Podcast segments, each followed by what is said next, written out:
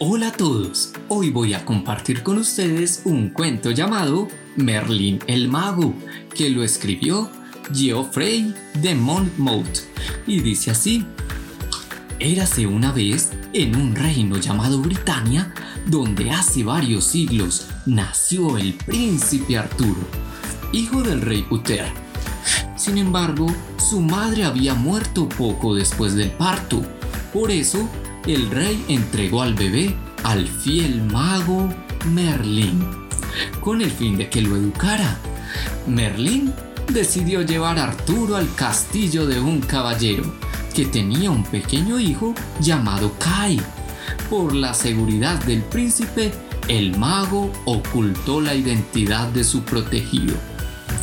Así, cada día, el leal Merlín enseñaba al pequeño Arturo todas las ciencias y con sus dotes de gran mago le explicaba los inventos del futuro y muchas fórmulas mágicas. Pasaron los años y el rey Uther murió sin dejar descendencia conocida, así que los caballeros fueron en búsqueda de Merlín. Hemos de elegir al nuevo rey, dijeron y el mago, haciendo aparecer una espada clavada en un yunque de hierro, les dijo, Esta es la espada Excalibur. Quien logre sacarla será el rey.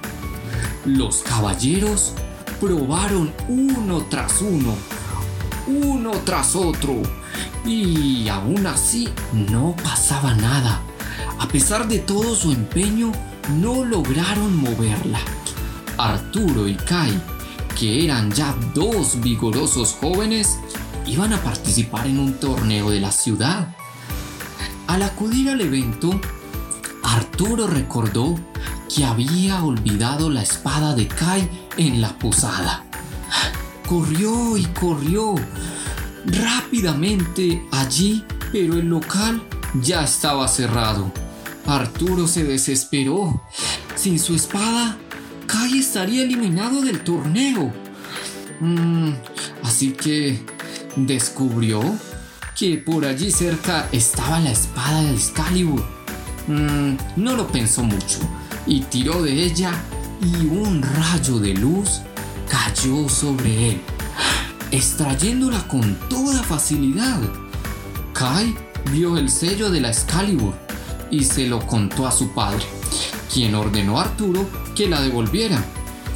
Y Arturo, pues que era muy obediente, volvió entonces a clavarla en el yunque.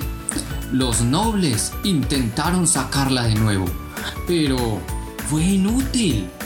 Hasta que Arturo de nuevo tomó la empuñadura, volvió a caer sobre él un gran rayo de luz y la extrajo sin el menor esfuerzo.